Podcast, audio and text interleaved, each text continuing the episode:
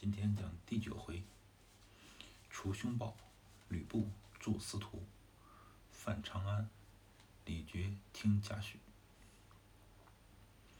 嗯，这一回就是讲吕布把董卓杀了，然后李傕听贾诩的建议，带着兵去攻打长安。哎，先复习一下子啊，先不讲书了。昨天爸爸跟你讲，历史书有几种不不同的这种。呃，不同的风格嘛，有这种编年体，有纪传体。编年体的史书和纪传体的史书有什么区别？编年体是按照时间，就是一年一年的；纪传体是一个人干了什么事，另外一个人又干了什么事儿，一个人一个人的讲的。对，《三国志》是什么体的历史？纪传体。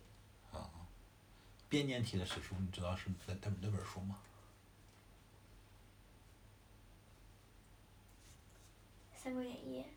不，《三国演义》是故事书，不算历史书。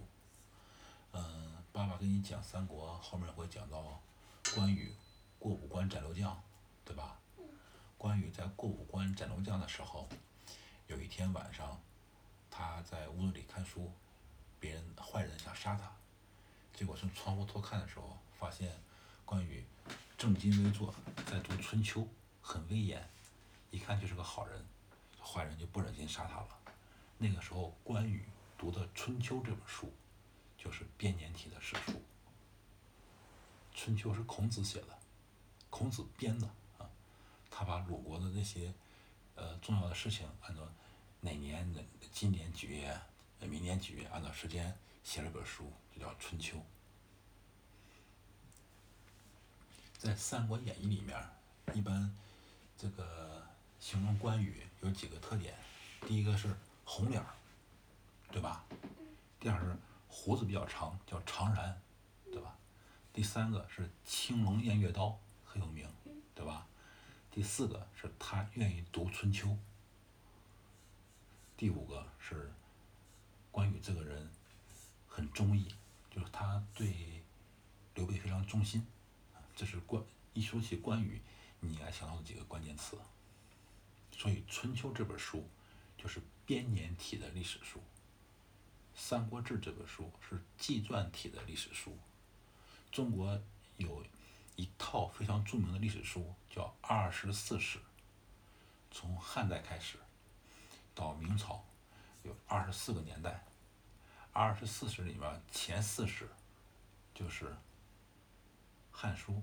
三国呃《史记》《汉书》《三国志》《后汉书》，这四本书叫做前四史。《史记》非常有名，爸爸熟悉的就是《史记》和《三国志》。《史记》之前还有一段历史，东周列国嘛，那个时候这个史料比较少，就没有放到二十四史里面去。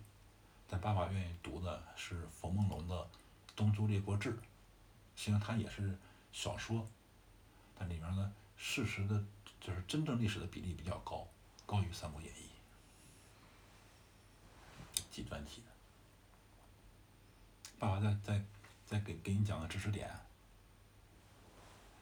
你知道刘备手下有五虎上将，是吧？五虎上将这个名字的来由是什么？你知道吗？五个人，他们都是上将。啊，对对。其实这个就来源于《三国志》这本书，《三国志》只是陈寿写的，它是纪传体的历史书，是不是啊？这本书里把很多人物传记写出来了。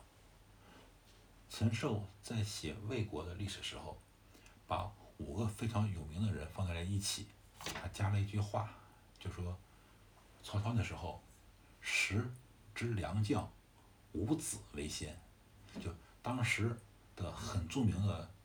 大将有五个人是最重要的，或者是优先级最高的。历史上称为五子良将，五子良将是五个人。你记住哈，这五个人哈：张、岳、于、张、徐。你知道这五个字什么意思吗？张飞。曹操的手下。张飞是谁的手下呀？刘备。嗯，对你。你回答是对的，就是这个，呃，张悦与与张徐，这是五个大将的姓。在陈陈寿写《三国志》的时候，是把很多个人放到一篇文章里面，就以这几个人的名字来命名。张悦与张徐分别是指张辽、乐进、于禁、呃张合、徐晃这五员大将，叫五子良将，放在了魏国的历史里面。同时，这个陈寿写蜀国的历史的时候呢，也把五员大将放在了一起，分别是关张马黄赵这五个人放在一起。叫五虎上将，这五虎上将对应的，就是曹操手下的五子良将。五虎上将你就知道是谁了吧？关张马黄赵。关羽、张飞、马超、黄超、赵云。在真正的历史上，没有五虎上将这么一说的，只有曹操手下五子良将这么一个说法。然后，罗贯中在写《三国演义》时候，就造出了一个。刘备手下的五虎上将这么一个说法，这就是历史与《三国演义》的不同。好了，爸爸开始给你讲这一回了，前面是补充知识点。这是吕布的杀董卓。吕布杀董卓了。你知道五虎就是刘备手下的五虎上将谁的地位最高吗？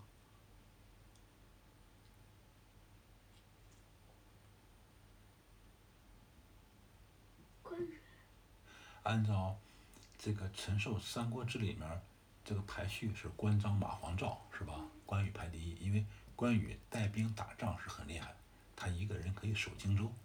赵云是最最会。对，但是在历史上，按照历史地位的话，这五虎上将里面，马超的历史地位最高。刘备后来不是称帝当皇帝了吗？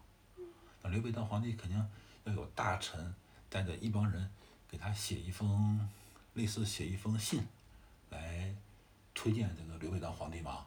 那这封信呢，带头的人是马超写的，马超排名第一。马超上表让刘备称帝，你知道为什么马超排第一吗？因为在古代，这些将军特别讲究自己的家庭出身。爸爸跟你说过，袁绍为什么这么有名？四世三公，对吧？马超为什么？在刘备五虎上将里面，马超这么有名呢？因为马超他爸马腾曾经当过当时的呃国家的省部级干部，很高。他是从凉曾经当过凉州的太守，我记得是凉州，对。他把马腾就是省长，就是那个时候天下不有十三个省吗？马腾曾经当过省长，很厉害了。所以说。马超他们家的家族背景很雄厚，在历史上，在古代呢，特别重注重一个人的家庭背景。关羽、张飞都是，关羽是逃犯，张飞这是一个当地小商人，黄忠只是一员武将，赵云呢也是一个没有什么任何背景的一个一个平民出身的，里面就马超家庭背景特别好，他爸当过省长嘛，所以说。在马超带头上了一个表给刘备，让刘表称帝。关羽是逃犯呀。关羽，你看在《三国演义》里面，爸爸跟你讲过吗？关羽在老家杀了个人，然后逃跑，逃跑的时候呢，到了涿州，遇见刘备，恰好那个时候有这个黄巾起义嘛，政府在招兵，所以关羽就想投兵，恰好他遇到了刘备和张飞这三个人在桃园里结拜为兄弟了嘛。桃园三结义这个故事，刘备手下没有太多能带兵打仗的人，就这五个人比较厉害，所以有五虎上将这么一个说法。曹操手下大将特别多，但爸爸跟你说了，为什么曹操手下的五子良将是张悦与张徐，没有别人？你知道为什么吗？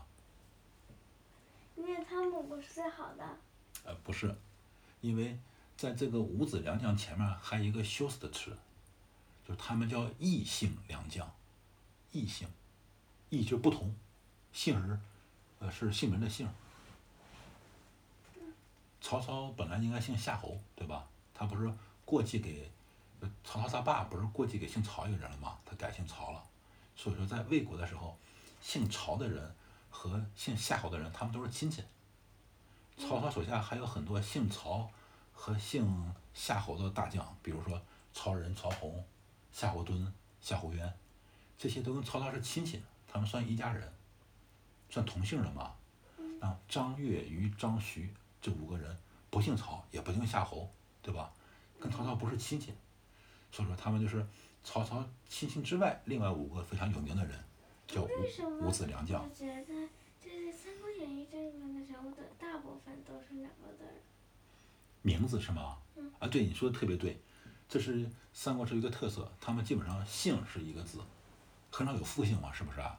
姓一个字，名基本上单字，然后他们起了自己一个字，字也基本上就双的了。所以说他们古代就是姓字名谁，姓名字是不同的概念。哎，你这还不知道呢，你在东周列国的时候，姓和氏还不一样。现在咱们跟你说，你的姓氏，你姓赵，是不是？把姓氏合在一起了。在东周列国的时候，姓和氏是不同的。那个时候一般称为姓、氏、名、号，都分四个放在一起才是一称呼一个人，很麻烦。现在就就简单了。啊，行了，现在成讲课了，普及知识了。这这个是爸先不录音了，把这个停了，然后重新给你录讲故事哈。